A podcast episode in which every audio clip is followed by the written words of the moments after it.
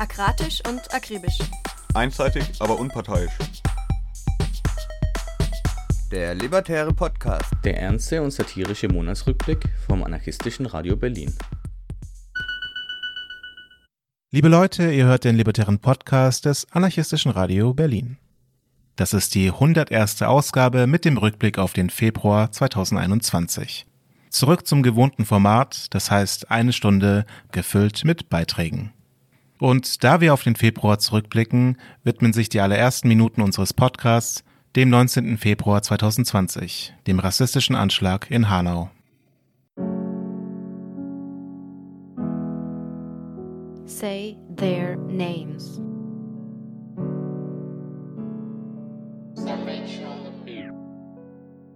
Fatih Saracoglu, Ferhat Ünvar, Mercedes Kirpatsch, Hamza Kotovic, Kaloyan Velkov, Said Nessar Hashemi, Sedat Gürbüz, Willi Viorel Paun. Hanau ist überall. Es folgen einige Eindrücke der kraftvollen Demo vom 20. Februar in Berlin mit über 10.000 Menschen, die auf die Straße gegangen sind, um ein Zeichen zu setzen gegen Rassismus und um Hanau zur Zäsur zu machen. Vorangegangen waren aber schon unzählige Kundgebungen bundes- und weltweit.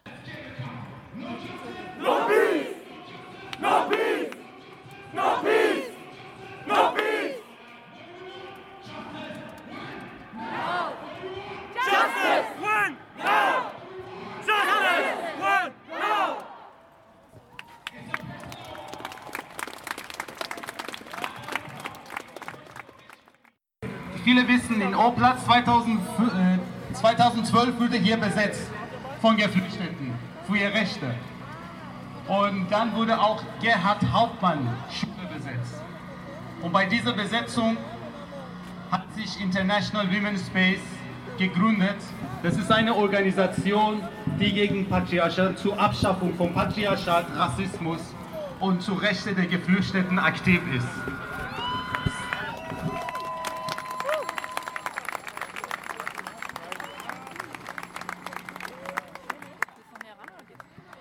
Wie gesagt, wir sind hier. System gibt es unter Unterdrückung, Patriarchat, Rassismus, Armut, Verdrängung und Tod. Und was geben wir uns? Und wir schenken uns Solidarität und Zärtlichkeit und Liebe. Ich grüße meine Schwester hier. Ein Applaus für International Women's Space.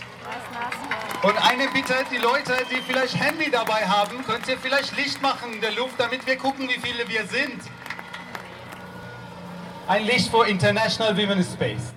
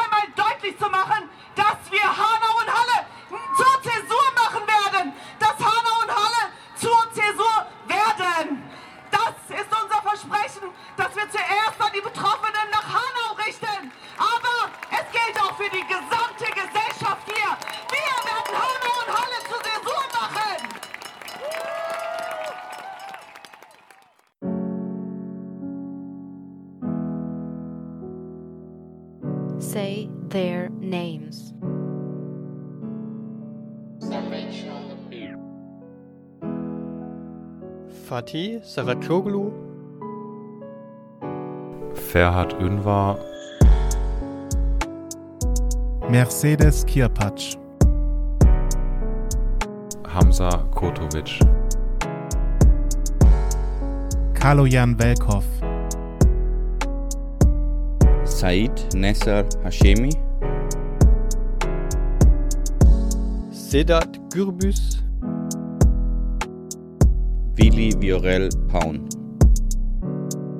Kein Vergeben, kein Vergessen.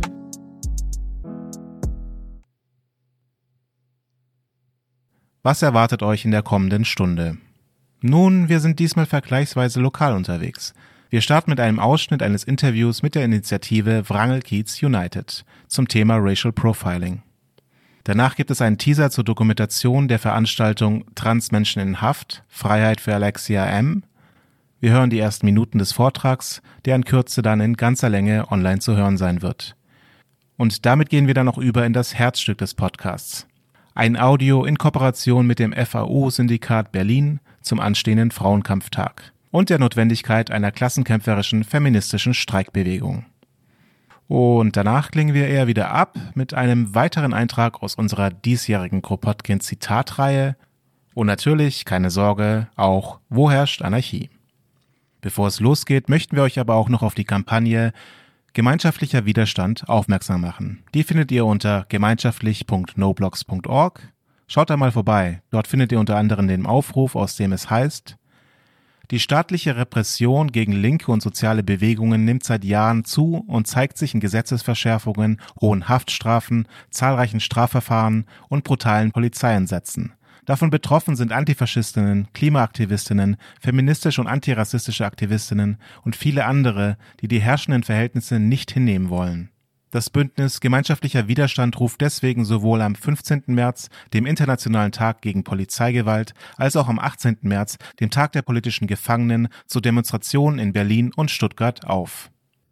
Ja, mehr dazu unter gemeinschaftlich.noblogs.org.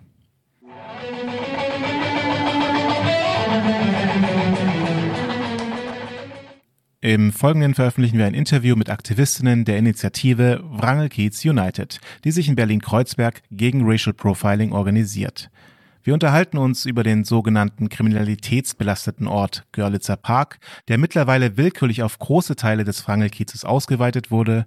Es geht um die Situation Betroffener von Racial Profiling, wie sich die Polizei die Kriminalitätsstatistiken hinbiegt, um eigene Maßnahmen zu rechtfertigen und wie wir uns verhalten können, wenn wir die Betroffenen der rassistischen Polizeiwillkür nicht alleine lassen wollen.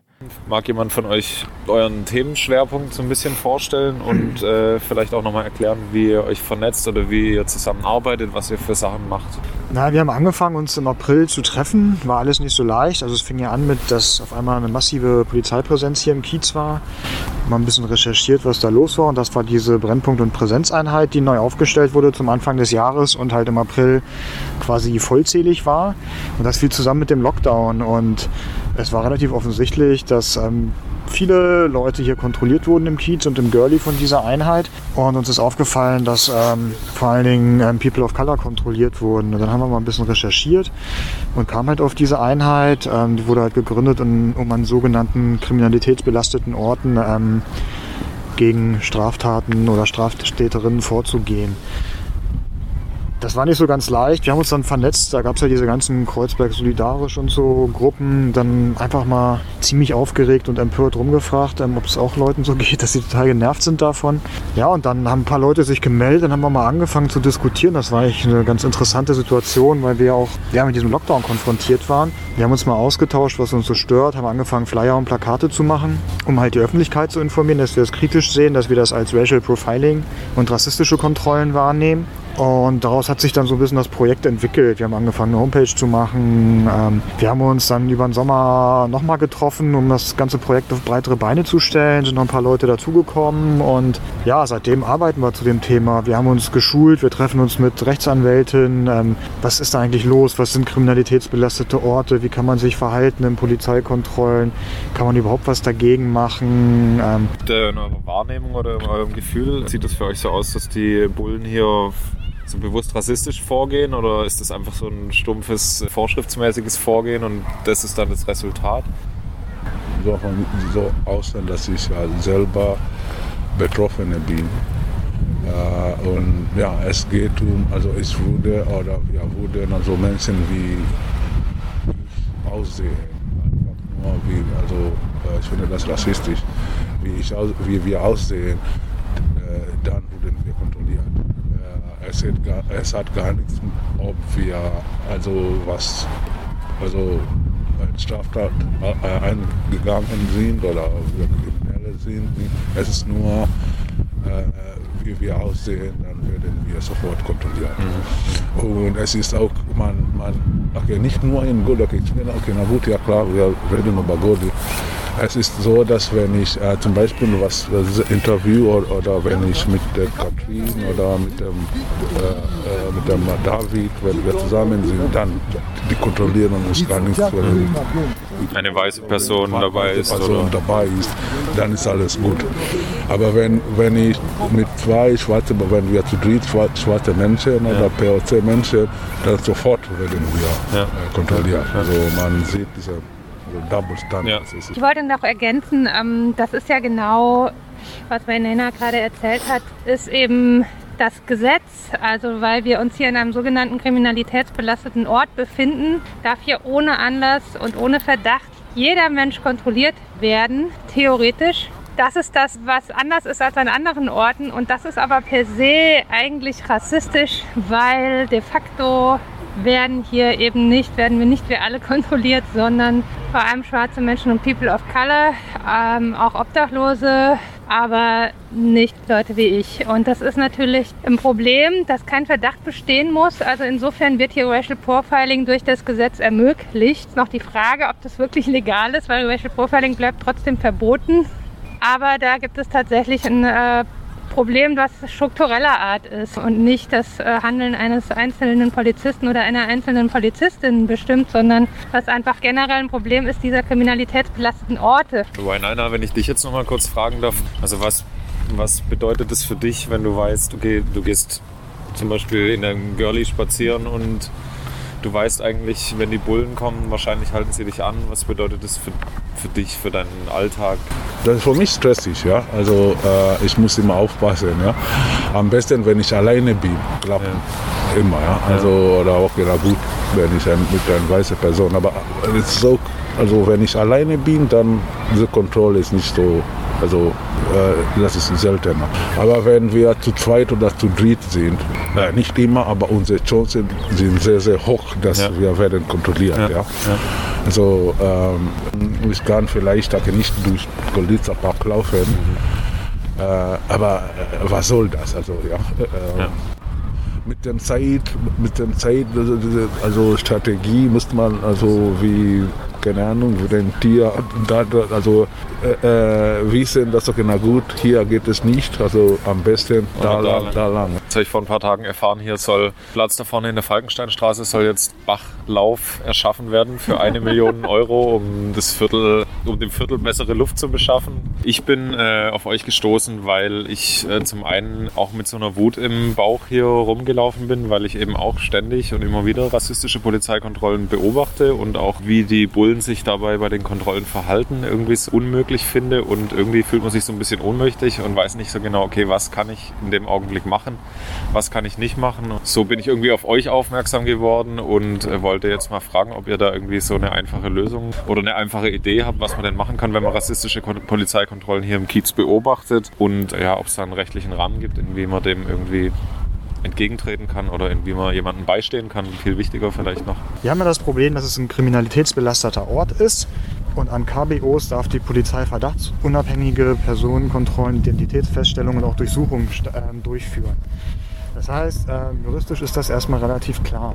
Was man aber machen kann, ist, man kann das beobachten, man kann sich dazustellen. Ich glaube, das hat schon mal eine Wirkung, dass das nicht allen egal ist, was da passiert, dass die Leute sich das genau angucken. Das heißt, die Polizei kann auch nicht machen, was sie will. Ähm, wir hören immer wieder, dass es auch ähm, zu krassen gewalttätigen Übergriffen kommt im Rahmen solcher Kontrollen oder auch hier Gewalttaten einfach der Polizei im Park stattfinden. Vor allen Dingen in den Nachtstunden ist das wohl der Fall. Es wurde uns herangetragen und insofern ist es, glaube ich, eine gute Idee, sich solidarisch zu zeigen, dabei zu sein, gegebenenfalls auch das zu dokumentieren. Beim Dokumentieren muss man natürlich ein bisschen vorsichtig sein. Man darf die Gesamtsituation fotografieren, aber man Die Polizei sagt immer, sie dürfen keine Porträtaufnahmen machen, sie müssen sie löschen. Ist nicht ganz richtig. Man darf keine Porträtaufnahmen veröffentlichen. Machen darf man sie, aber ähm, im Zweifelsfall nimmt die Polizei erstmal das Handy weg und auch wenn man nach zwei Jahren Recht kriegt, dann ist das Handy erstmal weg. Das muss man vielleicht mal so im Hinterkopf behalten. Auch das gesprochene Wort ist besonders geschützt. Man darf also keine Tonaufnahmen machen. Aber man kann erstmal so ein Bildchen machen. Wir finden, dass man sich auch solidarisch dazustellen sollte. Man kann auch ruhig laut sagen, was man davon hält.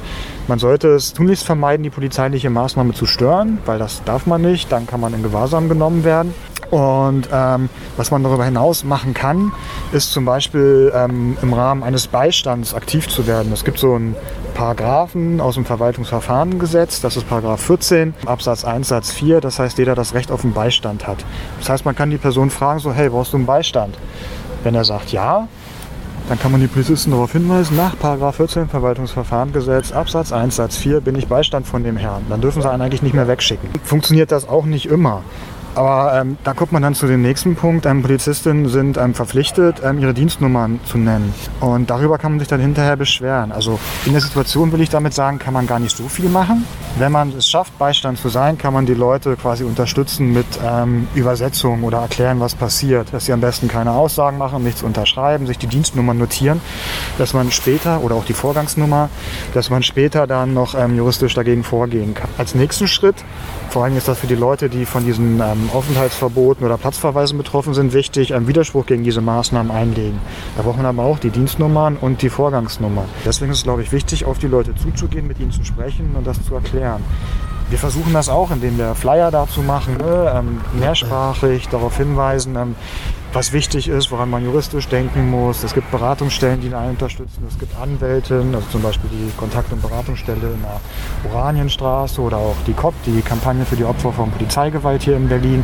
Die machen sehr gute Beratungen dazu. Und das sind aber alles Sachen, die man kennen muss und deswegen ähm, versuchen wir halt über zum Beispiel so ein Interview oder über Flyer und direkte Ansprache oder einen direkten Austausch mit den Leuten da die Infos so ein bisschen zu streuen.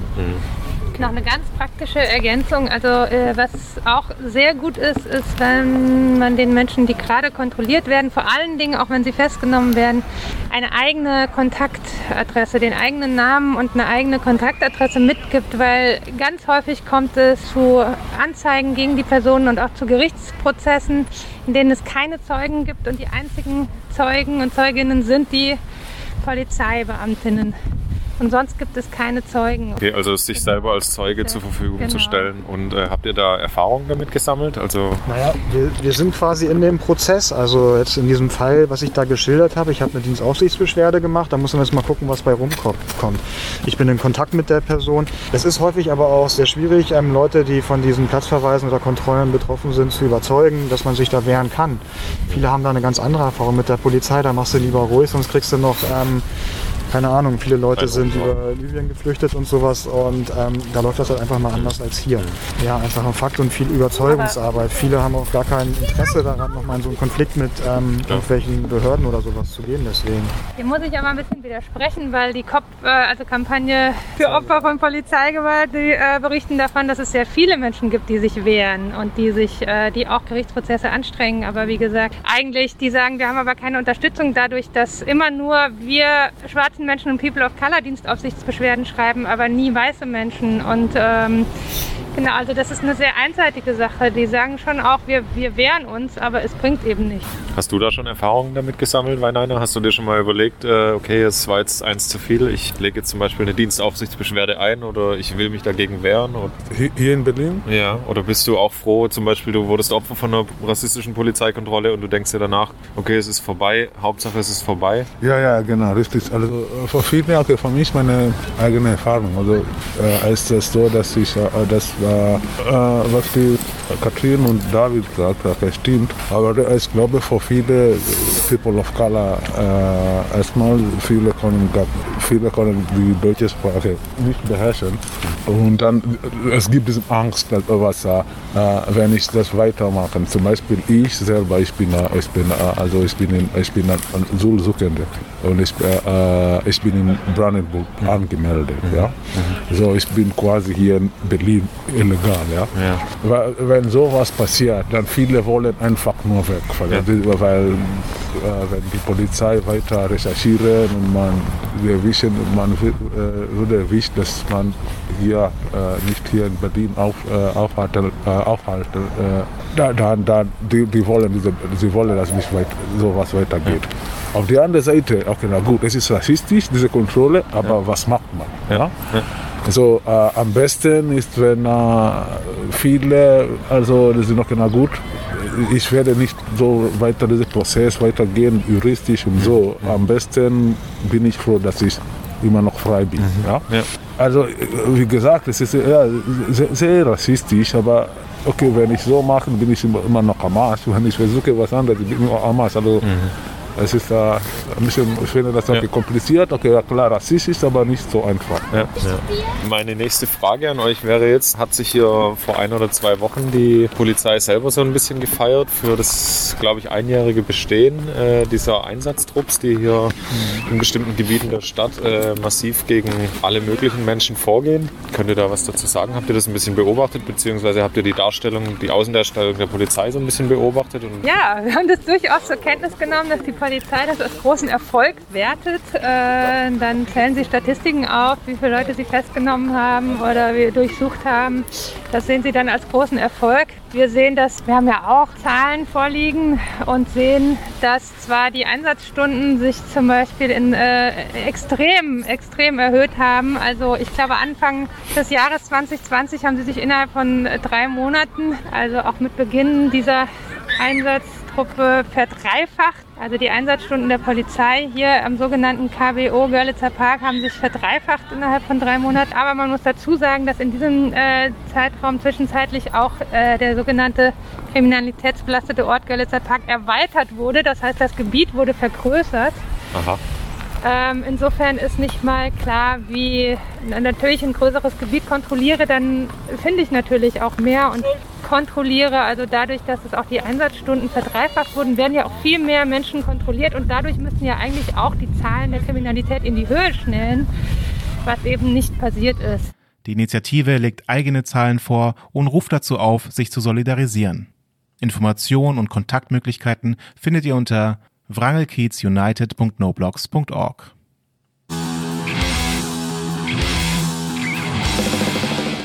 Jetzt folgt ein Veranstaltungsdokumentationsteaser. Heißt, ihr hört die ersten Minuten einer Veranstaltungsaufnahme, die ihr in Kürze in voller Länge auf unserem Blog unter aradio-berlin.org finden werdet. Die Veranstaltung trug den Titel Transmenschen in Haft, Freiheit für Alexia M. und wurde von der Gruppe Solidarity 1803 organisiert. Wir, das ist die Gruppe Solidarity 1803. Es gibt uns seit circa vier Jahren und unsere Schwerpunkte sind soziale Kämpfe, Repression und Knast. Über unsere Unterstützung von Gefangenen im Frauenknast Willig II haben wir vor ungefähr zwei Jahren auch Kontakt zu Alexia bekommen, über die wir heute unter anderem im Besonderen sprechen wollen. Alexia hat letztes Jahr ihren fünften Geburtstag als Frau gefeiert und hätte uns gerne einen Käsekuchen, die sie besonders mag, gebacken. Aber darauf müssen wir wohl warten, bis sie frei ist. Laut Haftzeit bliebe sie noch bis circa Mitte 2023 gefangen. Alexia ist eine ernste, würdevolle Frau mit einem tiefgründigen Humor. Es gibt auch nicht viel, was sie aus der Ruhe bringen kann.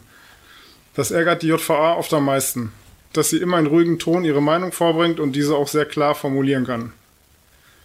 Die Besuche und Telefonate sind immer humorvoll und optimistisch. Oft gibt sie uns mehr Kraft als wir ihr. Wir freuen uns schon sehr auf den Moment, wo wir sie in Freiheit in die Arme schließen können.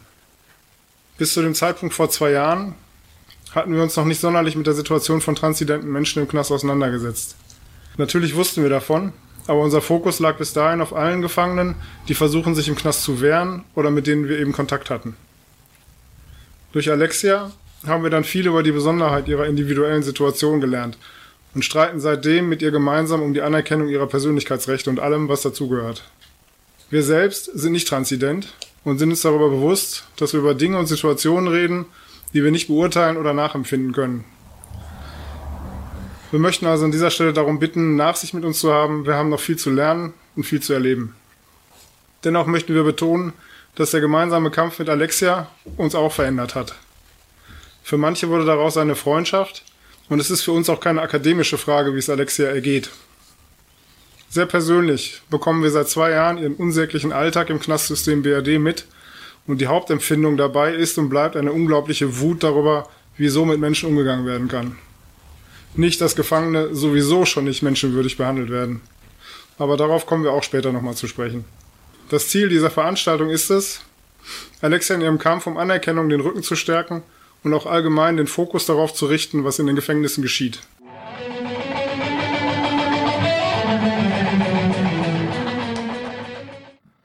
Damit kommen wir zum nächsten Beitrag. Am Montag ist 8. März. Und warum es eine klassenkämpferische feministische Streikbewegung braucht, das hört ihr jetzt. With the strike now entering its fourth month and in the face of unprecedented violence, the government today insisted it will pay 26 for the loss of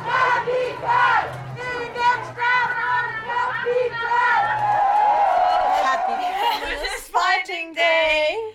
Herzlichen Glückwunsch zum feministischen Kampftag! Welcome to our special 8th of March feature. We are feminists and belong to the FAU. FAU is an anarcho syndicalist union.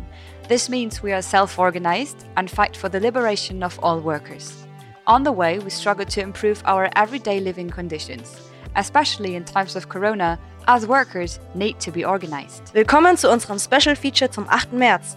Wir sind Feministinnen und gehören zur FAU, der Freien Arbeiterinnenunion. Die V ist eine anarcho-syndikalistische Gewerkschaft. Das heißt, wir sind selbst organisiert und kämpfen für die Befreiung aller Arbeiterinnen.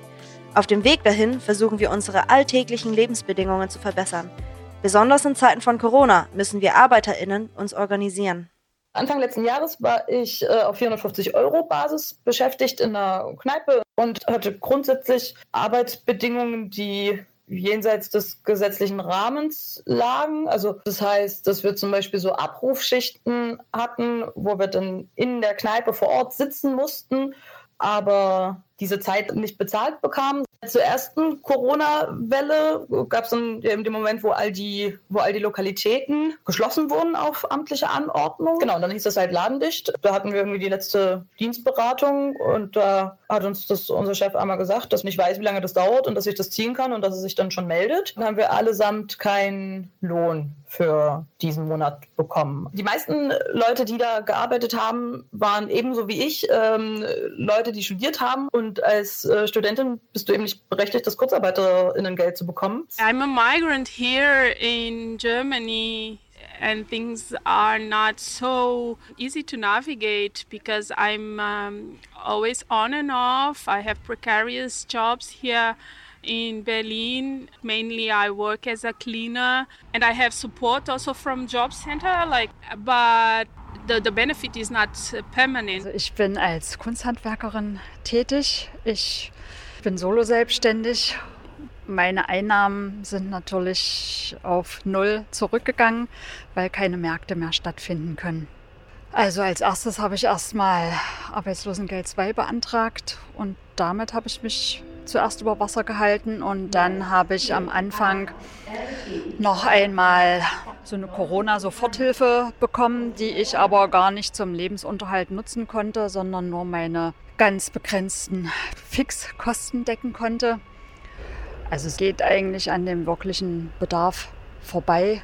Wir haben in unserer FAU-Beratung in allererster Linie mit so Klassikern zu tun gehabt wie Lohnraub, bei zum Beispiel nicht bezahlten Überstunden, allgemein nicht gezahlten Lohn. Generell ist es eher so, dass Leute sich an uns wenden, die eher im prekären Arbeitssektor beschäftigt sind. Wir haben auch viele, viele Selbstständige und hier kann man natürlich dann schon Vermutungen anstellen, dass das schon auch mit äh, Corona und der Krise zu tun hat, dass dann vielfach da Gewaltprobleme auftreten. Also man weiß ja gar nicht, wie lange man sich noch Essen kaufen kann, sozusagen. So, hallo, bin ich aktiv in Basta. Basta ist eine er Erwerbslos-Initiative in, in Wedding in Berlin. Wir sind eine Selbstorganisation und wir machen regelmäßig die Beratung und am meisten haben wir zu tun mit Migranten aber auch nicht Migranten und mit armen Leuten. Was ist mit den Corona passiert? Also über den Kapitalismus. Die armen Leute sind einfach, sie sind einfach vergessen von der Gesellschaft. Also während dieser letzten Jahre haben wir wirklich viele schwierige Situationen getroffen. Am meisten mit den Frauen. Wir haben Frauen kennengelernt. Alle die drei waren schwanger und alle die drei hatten nicht eine Wohnung und sie hatten auch nicht die Krankenkasse. Viele, viele Leute haben den Job verloren. Wir haben ganz, ganz, ganz viele neue Anträge gestellt. Und am meisten die Leute waren äh, Selbstständigen, die Leute, die in der Theater arbeiten, ganz viele Leute auch von dem Gastronomiebereich. My friends did everything to help me to survive because I couldn't find a job. I was not on job center benefits because I didn't have said job. Also während der Corona-Zeit ist wirklich schwer, in generell einen Job zu finden. Die Minijob auch sind wirklich verschwunden. so I was behind on my rent, which really caused me big trouble. The solely fund that helped me to survive were from the um, syndicate that I belong to, FAU. Yeah, props to my syndicate. I lost my job and I cannot help to my family, to my children. When I'm in the underground, I don't know how to avoid to get infected because I feel that if I get sick, I won't have the right to go to a hospital. I don't have any right. What I want is to work again. I'm asking to be legalized to work honestly. These are social problems that affect poor people and the working class in a daily basis. Things are just much worse. Ich, die ich eben als Ärztin in der Praxis gearbeitet habe und Kontakt ja ähm, zu Menschen mit Erkältungssymptomen hatte. Und ich hatte halt dann so sehr das Gefühl, dass die Menschen Angst vor mir haben. Und gleichzeitig war der Kontrast gefühlt so groß zwischen dem, was ich zu wuppen hatte, nämlich irgendwie mein Kind zu beschulen oder zur Notbetreuung zu kriegen oder organisiert zu kriegen, dass es versorgt ist und halt äh, zu arbeiten. Und andererseits so eine ganz plötzliche Einsamkeit. I'm a sex worker and pre-COVID-19 I was working um, at a strip club and as an escort. As a stripper, I was working under an establishment. My experience with the establishment was very exploitative, mainly because we don't have any protection in terms of worker protection. I must say something positive also about the strip club. Between the dancers, there was there's such a solidarity and sense of community. No female competition. Now, since COVID 19, I had to move on to online and it's really difficult to get started. But as there as well in the online community, I found such an immediate sense of commitment to each other. We're always constantly living in this fear online that everything that we built up is about to be taken away because the new restrictions are coming in for these social media platforms. I was a stripper and I am also an escort. I have obviously noticed a decline in my income until September 1st, as a worker, you could get fined for working um, because it was considered a health risk. Your decision was I could go to work and get fined, or I could just not work and not have a livelihood. And any kind of regulation encourages the presence of police um, and makes working very difficult, other than just like a net loss in income, I think, for all of us.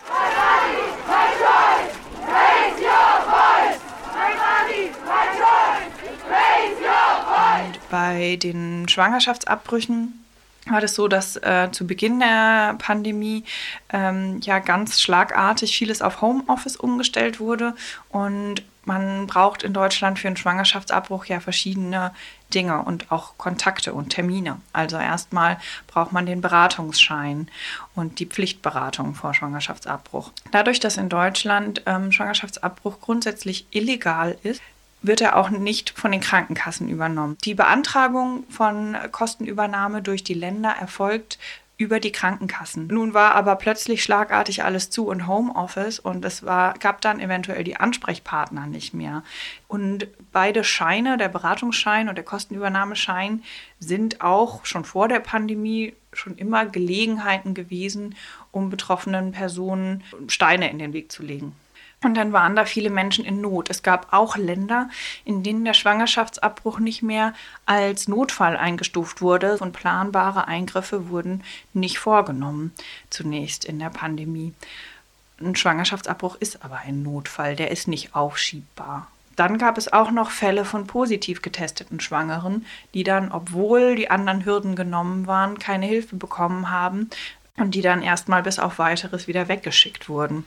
In der zweiten Welle gab es dann ähm, schon digitale Lösungen für das Ermöglichen von telefonischer ähm, oder Online-Beratung. Noch wünschenswerter wäre eine Legalisierung des Schwangerschaftsabbruchs und äh, damit die Ermöglichung von einer Kostenübernahme vielleicht über die gesetzliche Krankenversicherung.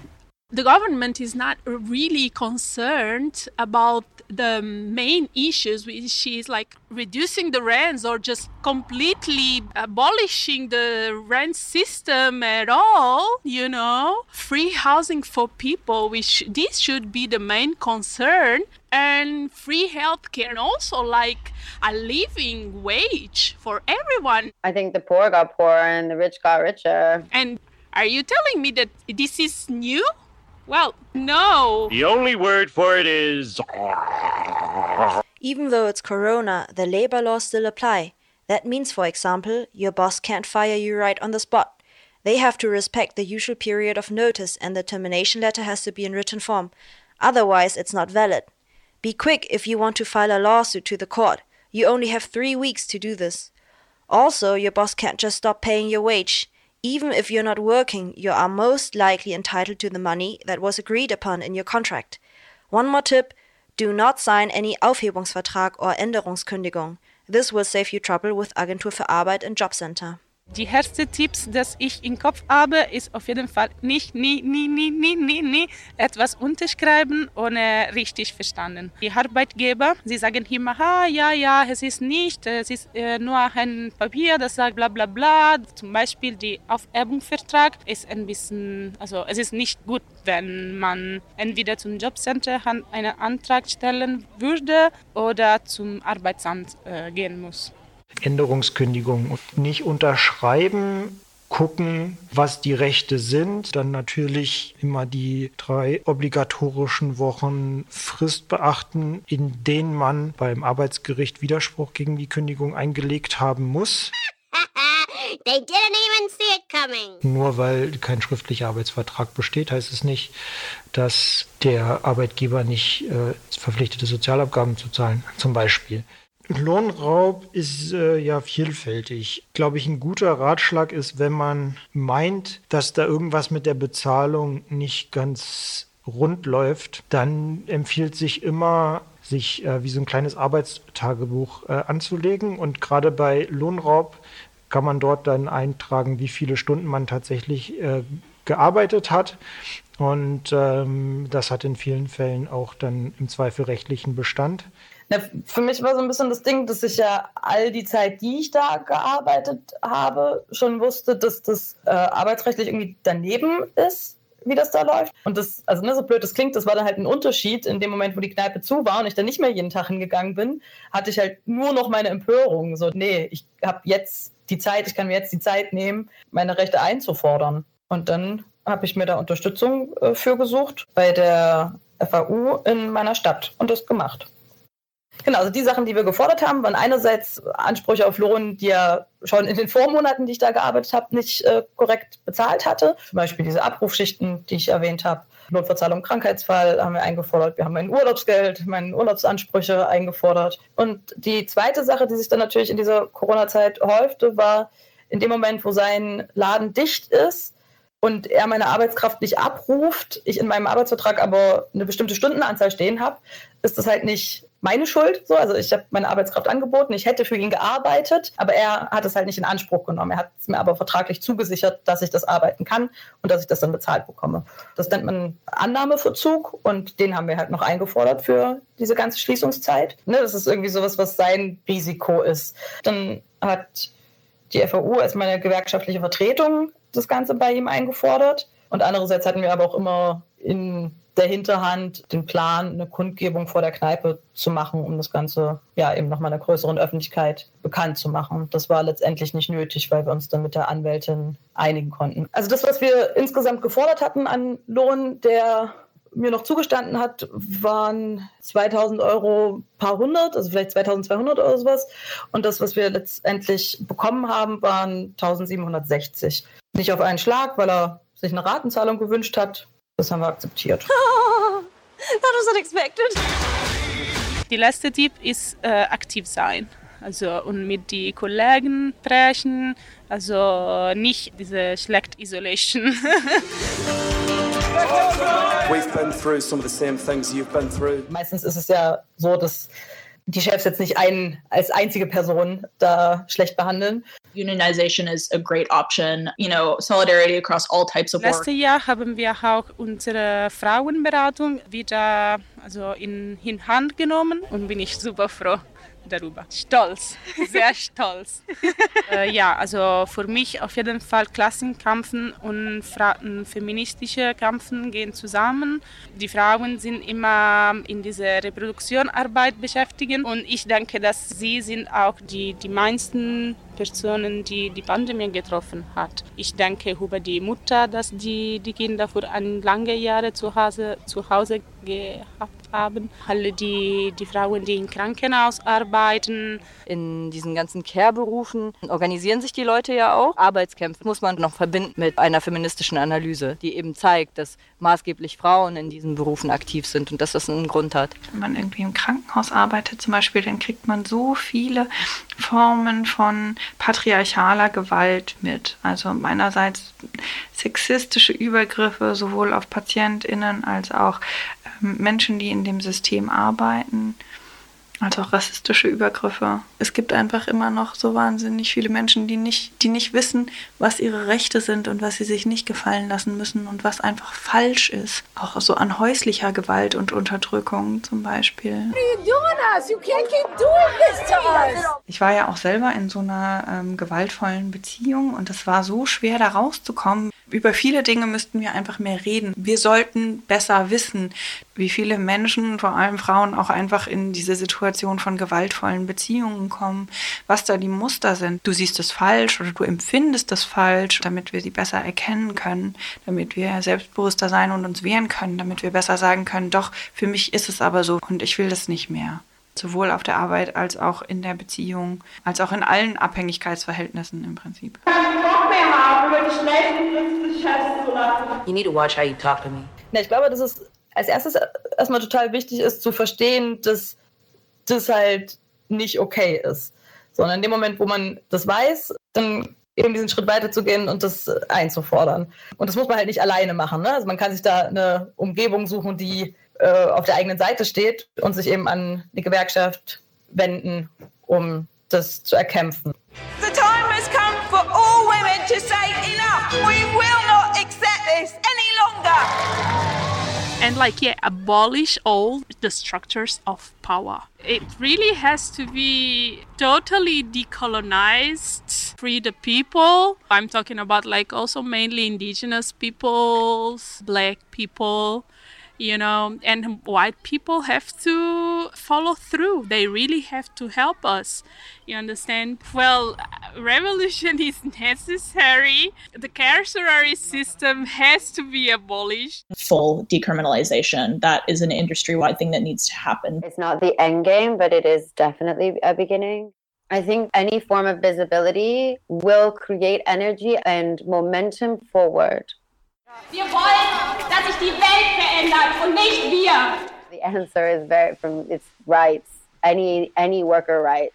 Because as it is of now, even if you are registered as a worker, you don't receive any of those rights. You take away a lot of your body autonomy and hand a lot of your autonomy over to the state. Sex work is work. And when we say that, we don't mean that it's automatically good. I don't think work is good. I don't think labor is good. I don't think we're built for labor. That's not what human existence is about. My problem is actual system, you know. If we want to be in equal world, if we really want to bring justice, it will not work through the system, you know. It will not, especially not work through this system. You know, we should rely on our powers and not rely on tiny little small change in the system. Yes, of course, we should go for change because you know right now we need to survive you know but it shouldn't be our goal for the future you know our goal for the future should be like a real strike i mean a lot of strike but step by step go for real revolution thing that we have in our mind i have been beaten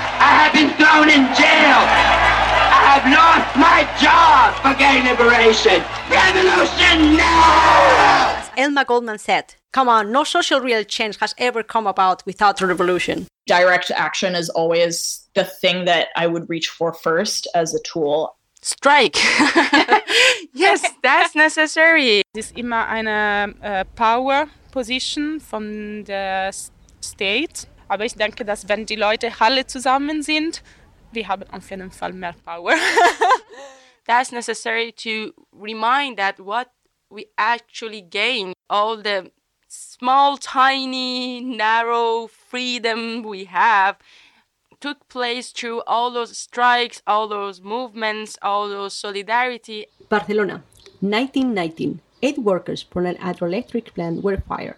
That was the trigger of the most successful strike in Spain, led by the anarcho-syndicalist union CNT. More than 100,000 workers joined into a general strike that lasted 44 days, thanks to the mutual aid between workers. Spanish government was the first one ever approving the 8 hours day law. We all get there together, we don't get there at all. I'm not accepting reassignment unless I bring my ladies with me. So, Frauenstreik, Komitee Wedding sind wir. Ja, also weil die Analyse tatsächlich ja ist, dass Patriarchat und Kapitalismus voneinander zehren, auch wenn sie natürlich nicht deckungsgleich sind, sind sie aber, also bedingen sie einander, beziehungsweise Kapitalismus als Weltwirtschaftssystem wird nie ermöglichen, dass alle Geschlechter frei leben können. Das ist so die, die grundlegende Analyse und deswegen heißt es halt, dass man den Kapitalismus da angreifen oder dieses, dieses, dieses System da angreifen kann, wo es sich von speist. Und dazu ist ein Streik eben in der Lage, wenn er gut durchgeführt wird. Ne? Das, dazu gehört gerade in Deutschland auf jeden Fall sehr, sehr viel Auseinandersetzung mit bürokratischen Hürden und mit juristischen Feinheiten. Das ist zumindest bisher unser Eindruck. I thought we were going to take this seriously, right? Also in Italien sagen wir, wenn wir Stop machen, dann alle die Geschäfte werden auch stoppen.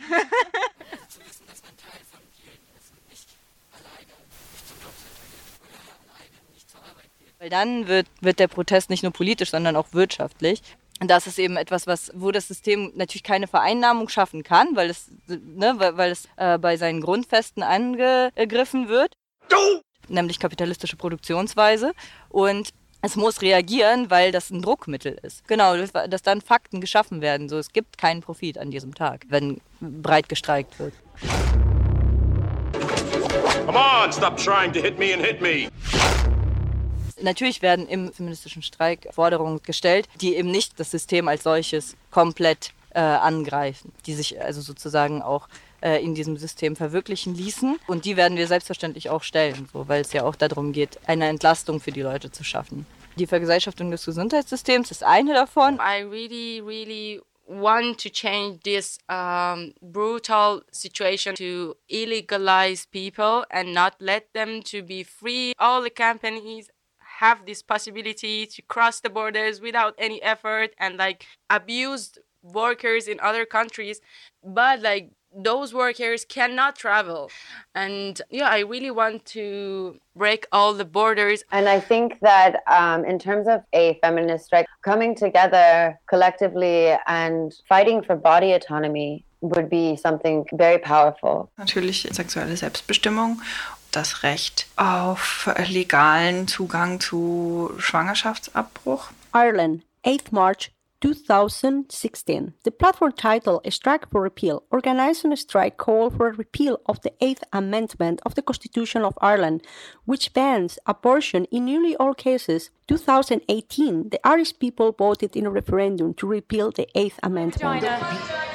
Oh, enough. Thank, It's thank my you. vagina. I understand what you are all It trying is to my Jackson, vagina. Don't quiet. That's Equal pay or nothing. I think the ideal condition, it's like, it's the means of production. Like it needs to be worker owned. I salute your courage, okay? Because it takes a lot of it. We want bread, but we want roses too. Ugh, I love the idea of a strike. But I think that what comes into my mind when I think of a feminist strike is that unfortunately, historically, the label of feminism has not been hospitable to sex workers. I do think you can be critical of the sex industry as like an industry just because I think industry is bad. Capitalist stuff is bad. Capitalist stuff is bad. I'm so eloquent. Anyone who would join a feminist strike that would involve us would first need to understand that involving sex workers would not be somehow a letdown or wouldn't weaken the movement. Au contraire, it would absolutely strengthen any kind of strike. It is within this movement wherein we all need to strike together in order for it to be effective. From sex worker to sex worker, there's a lot of mutual aid going on, on out there. We do this for each other because no one else will do it for us. We're a family now. Damn, a family with money. We might leave someone out, you know, and it's not necessarily intentional, but I would say try and cover as much ground as possible meeting any challenge will allow you to meet other challenges better in the future and it will strengthen the movement and that's what it's all about. We should go for the really massive huge strike day on 8th of march 2022 want to get through this? Let's go Je mehr und je organisierter wir sind, umso besser können wir mögliche negative Konsequenzen unserer Streiks und Aktionen gemeinsam abfedern und die positiven gemeinsam genießen. Wir streiken. Four-day weekend. Well, what's the worst that can happen? Also ich bin ja selber auch äh, lohnabhängig und tatsächlich ist das für mich auch einfach entscheidend, ob ich danach meinen Job verliere oder nicht. Das heißt, eine juristische Absicherung muss irgendwie gewährleistet sein. Deswegen ist das ja mit den Gewerkschaften auch so wichtig. Und ja. würde ich sagen, dass den äh, Frauenstreik an 8. März, äh, es ist ein bisschen, also es ist nicht ein normaler Streik.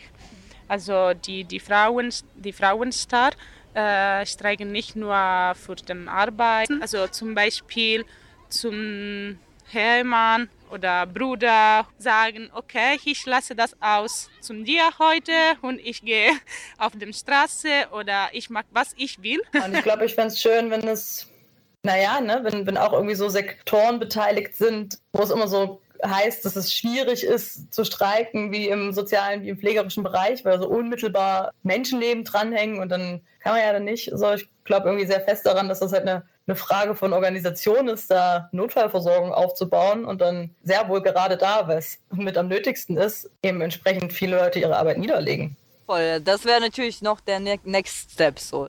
Ne, wenn, wenn tatsächlich ja auch Leute in den Care-Berufen streiken, dann heißt das ja auch konkret, dass Erziehende äh, streiken.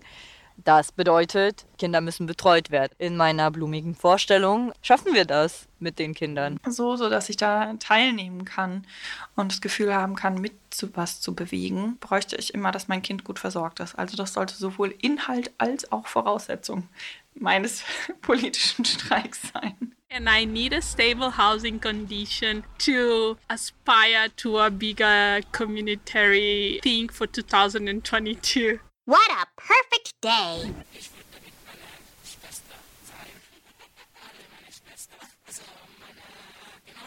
Ich würde wirklich streichen auf der Straße oder schreiben über die Wände. Überall große Demos, kollektiver Protest, der aber nicht ein weiterer Termin ist.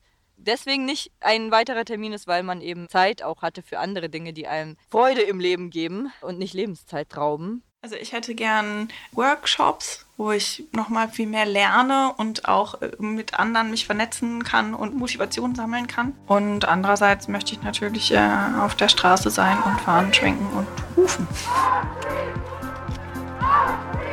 Ist schon ein krasser Angriff, wenn ich weiß, neben mir machen das noch mehrere hunderttausend. Das wird nicht spurlos vorbeigehen. Das wird nicht unbemerkt bleiben. Ich fand das eine ganz schöne Erfahrung, weil also ich hatte das Gefühl, dass ich bei der FAU gut aufgehoben war. Also dass da Leute sind, die wissen, was sie tun oder andererseits an Stellen, wo sie sich nicht sicher sind, ähm, nicht so getan haben, als wären sie sich sicher. Das war eine schöne Sache. Das andere, was ich mochte, war, ich hatte das Gefühl, ich bekomme da was, was mir zusteht. Das war das, was für mich so im Vordergrund stand. Dieses, das kriegen, was mir gehört, was mir jemand vorenthält.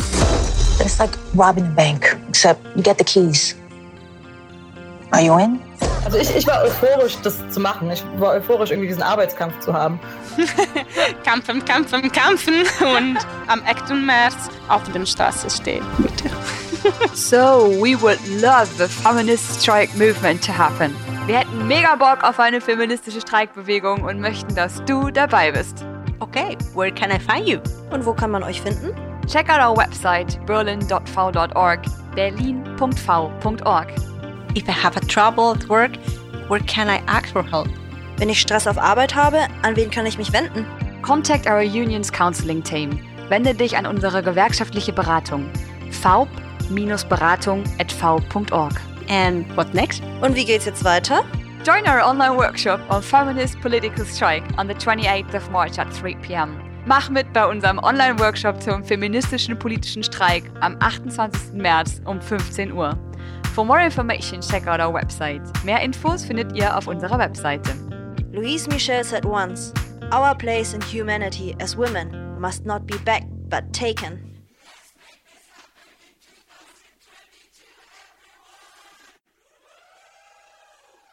Viel Kraft für alle von und für die kommenden Tage, für den 8. März und darüber hinaus.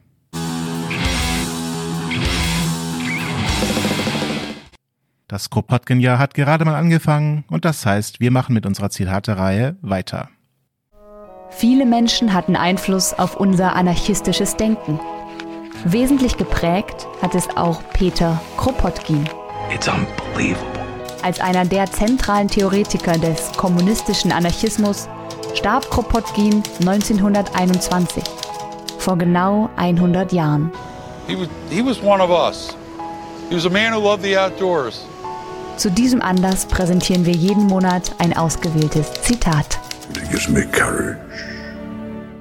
Da der Mensch nicht in einem einsamen Zustand lebt, entwickeln sich in ihm Gewohnheiten und Gefühle, die für die Erhaltung der Gesellschaft und die Fortpflanzung der Spezies nützlich sind. Ohne soziale Gefühle und Gebräuche wäre das Leben in der Gemeinschaft absolut unmöglich gewesen.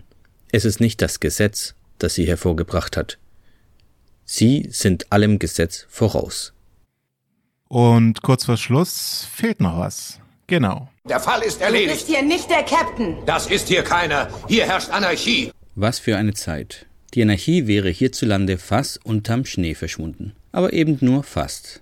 Unsere tollen Qualitätsmedien, also FAZ, Morgenpost und Züricher Zeitung, um nur ein paar besonders eloquente Blätter zu erwähnen, haben den Blick fest auf das Wirken der Anarchie gerichtet. Wäre ja auch dumm, das wichtigste Thema unserer Zeit einfach links liegen zu lassen.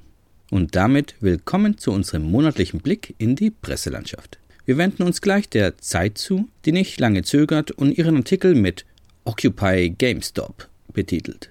Und weiter heißt es im Teaser, der Fall GameStop wird als neues Occupy Wall Street gehandelt. Sorgen die Anleger mit ihren Absprachen für eine Demokratisierung des Aktienmarkts oder ist das Anarchie? Wir sind überrascht darüber, welches Feingefühl die Zeit für das Thema der Anarchie entwickelt hat. Andere Medien hätten Demokratisierung und Anarchie vielleicht gleichgesetzt, aber die Leute bei der Zeit haben verstanden, dass Anarchie weit radikaler ist als einfach nur eine Demokratisierung des Aktienmarktes. Eine freie Gesellschaft kann es mit Aktienmärkten schließlich nicht geben. Es gibt also noch Hoffnung. Wir wissen nicht, ob mit dem Zusammenbruch der Börsen der vollständige Zusammenbruch des Kapitalismus eingeläutet wurde, aber die Welt berichtet jedenfalls über die neue Serie Tribes of Europa. In dem Artikel heißt es, das deutsche Netflix-Projekt trägt uns in ein postapokalyptisches Europa im Jahr 2074. Nach einem totalen Blackout im Dezember von 2029 ist die Welt in Dunkelheit gehüllt. Es herrscht Anarchie. Die Menschheit hat sich zur Stammesgesellschaft zurückentwickelt, zu einem Leben nach vielerlei verschiedenen Grund- und Glaubenssätzen. Zitat Ende. Naja, Strom wäre nicht schlecht, aber vielleicht kriegen den die vielen Gemeinschaften ja wieder zum Laufen. Ansonsten klingt das ja alles auch schon mal ganz gut. Mal schauen, wie es weitergeht. Zu guter Letzt schauen wir bei turi2.de rein. Hm, doch zunächst einmal, was ist Turi2 überhaupt?